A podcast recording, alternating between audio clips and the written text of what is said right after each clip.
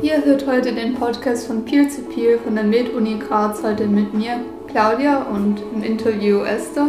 Wir sind eine Gruppe von Studierenden, die die psychische Gesundheit fördern wollen, in Form von Workshops, Informationsbereitstellung und regelmäßige Journaldienste. Also eine Anlaufstelle für Schwierigkeiten im Studium und andere Lebensbereiche. Ihr könnt uns auf Instagram, Facebook oder unsere Internetseite finden.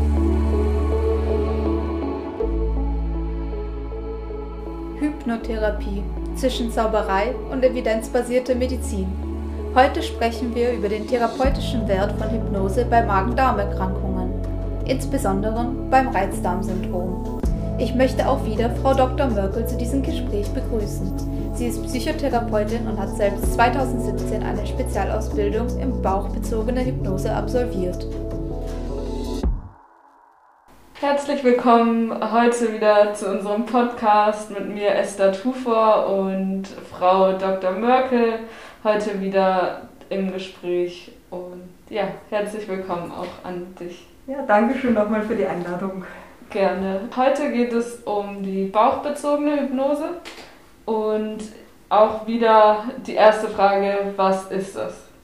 Ja, bauchbezogene Hypnose kann man sagen, ist eine Spezialform der ärztlichen Hypnose, die sich speziell eben auseinandersetzt mit der Behandlung von psychosomatischen Störungen, die den Bauch betreffen und auch insbesondere als Behandlungsform für das Reizdarmsyndrom etabliert ist. Mhm. Das heißt, es ist sogar eine, man kann sagen, es ist eine schulmedizinische Behandlungsform, die auch in der S3-Leitlinie äh, definitiv als solche drinnen steht. Das heißt, ein, ein Verfahren, das eben zum Beispiel beim Reizdarmsyndrom eingesetzt werden sollte und für das es ausreichend Evidenz gibt. Okay, ähm, nochmal zum Reizdarmsyndrom. Wäre das sozusagen eine pathologische Auslegung der Darm-Gehirnachse oder beeinflusst oder ist da auch das Mikrobiom mit beeinflusst? Ja, ja. Es gibt äh, einige, ich bin natürlich jetzt keine Gastroenterologin, mhm. aber nichtsdestotrotz, ich kann sagen, äh, aus der Literatur, äh, es geht hervor, dass das Darmmikrobiom bei Patienten mit Reizdarmsyndrom verändert ist und das Reizdarmsyndrom ist eine äh, funktionelle Störung. Das heißt, man, wenn man jetzt eine Koloskopie äh, durchführt bei diesen Patienten, wird man in den meisten Fällen jetzt auch nichts Pathologisches finden. Also weil wirklich nicht die Struktur gestört ist, sondern die Funktion. Und gerade funktionelle Störungen lassen sich sehr, sehr gut beeinflussen durch äh, Verfahren wie die, wie die ärztliche Hypnose. Mhm. Und wie genau geht man dann davor, also bei der Hypnose selbst?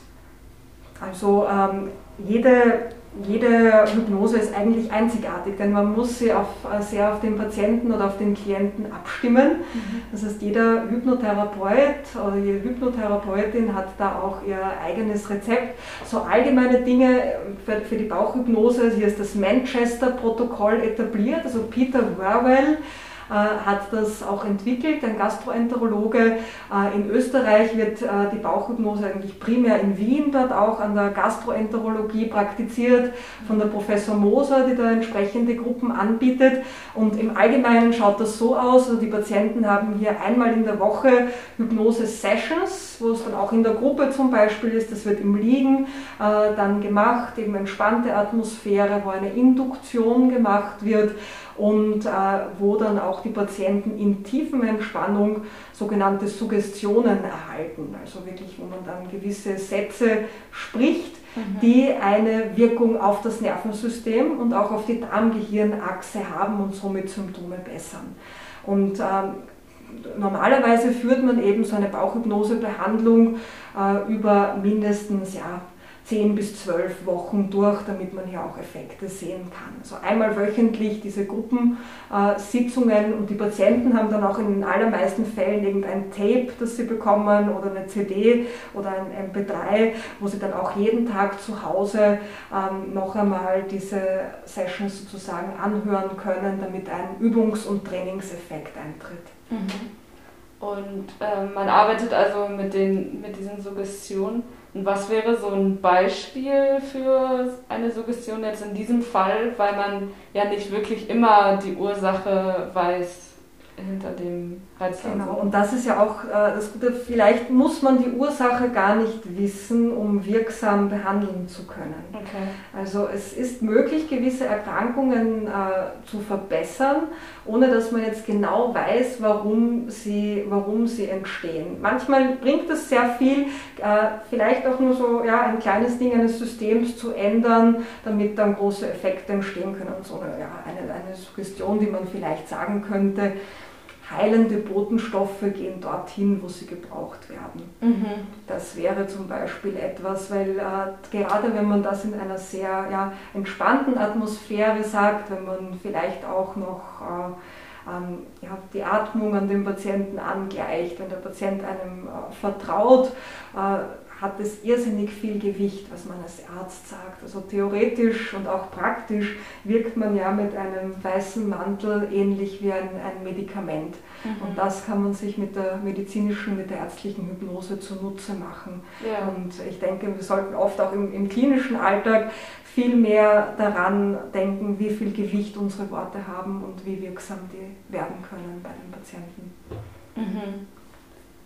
Hilft die ähm, Hypnose auch bei Menschen, die eher skeptisch sind oder kommen die erst gar nicht ähm, zu den zu den Ja, also eigentlich ist jeder Mensch hypnotisierbar. Mhm. Also die Hypnose ist eigentlich ist das Verfahren, das eine Trance auslöst und jeder von uns hat mal schon Trancezustände im Leben gehabt.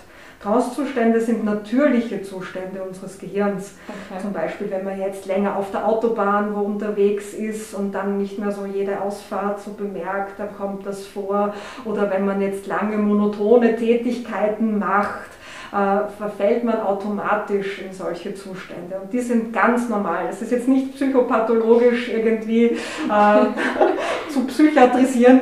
Ja. Nein, ganz, ganz im Gegenteil. Also jeder Mensch ist hypnotisierbar, aber natürlich die Voraussetzung äh, ist äh, die therapeutische Beziehung. Mhm. Das heißt, es, wenn, ein, wenn jemand dann kommt und mit verschränkten Armen davor sitzt und sagt, nein, ich möchte das nicht, wird es der Hypnotherapeut oder die Hypnotherapeutin auch sehr, sehr schwer haben.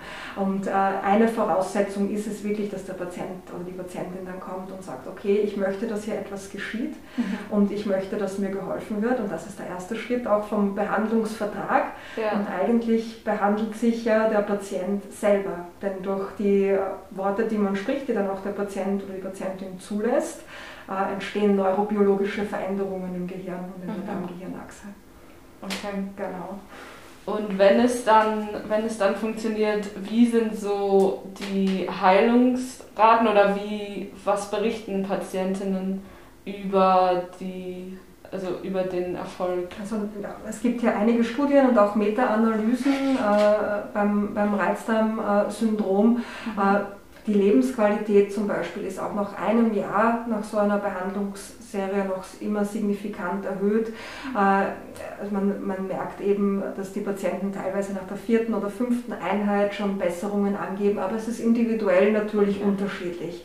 Und es hängt auch äh, sehr, wie ich vorher gesagt habe, von der Chemie ab zwischen äh, Therapeut oder Therapeutin und dem Patient. Also ich würde auch jedem raten, sich hier einen, einen guten Ansprechpartner, einen guten Therapeuten oder Therapeutin zu suchen, wo man merkt, okay, hier stimmt die Chemie, dem kann ich vertrauen äh, und äh, da kann ich mich dann auch an die ja, an, entsprechende Empfehlungen auch, auch halten, weil das ist wirklich die Grundlage, dass dieses ja, gegenseitige Vertrauen dann auch da ist, damit Dinge wirksam werden können. Wenn man jetzt durch dieses Interview merkt, okay, ich oder schon eh weiß, ich habe vielleicht das Reizdarm-Syndrom und ich würde gerne mal eine Hypnose ausprobieren, wie kann ich selber nachschauen oder wo kann ich selber nachschauen, ähm, wie ich da Hilfe bekomme? Genau, es gibt äh, auf, der, auf der Homepage von der Frau Professor Moser eine Liste von, ähm, von einerseits Hypnotherapeuten, aber auch von Ärzten, die medizinische Hypnose anbieten und diese Zusatzausbildung für äh, bauchgerichtete Hypnose, also Gut-Directed Hypnosis gemacht haben. Ähm, und das, das, ist dort schön nach Bundesländern auch aufgegliedert, wer da diese Ausbildung macht, also gemacht hat und wo man das dann ausprobieren kann. Also das würde ich mal empfehlen. Und sonst, glaube ich, gibt es auch ein Therapeutenverzeichnis auf der Homepage der Milton Erickson Gesellschaft, mhm. der Mega, die auch diese Ausbildungen, also speziell dann für bauchgerichtete Hypnose anbietet. Okay, das ist gut zu wissen. Dann ähm, werden wir das auch in die Beschreibung mit aufnehmen falls sich jemand angesprochen fühlt. Und ja, dann danke ich für das Gespräch und ja, schönen Tag noch. Dankeschön.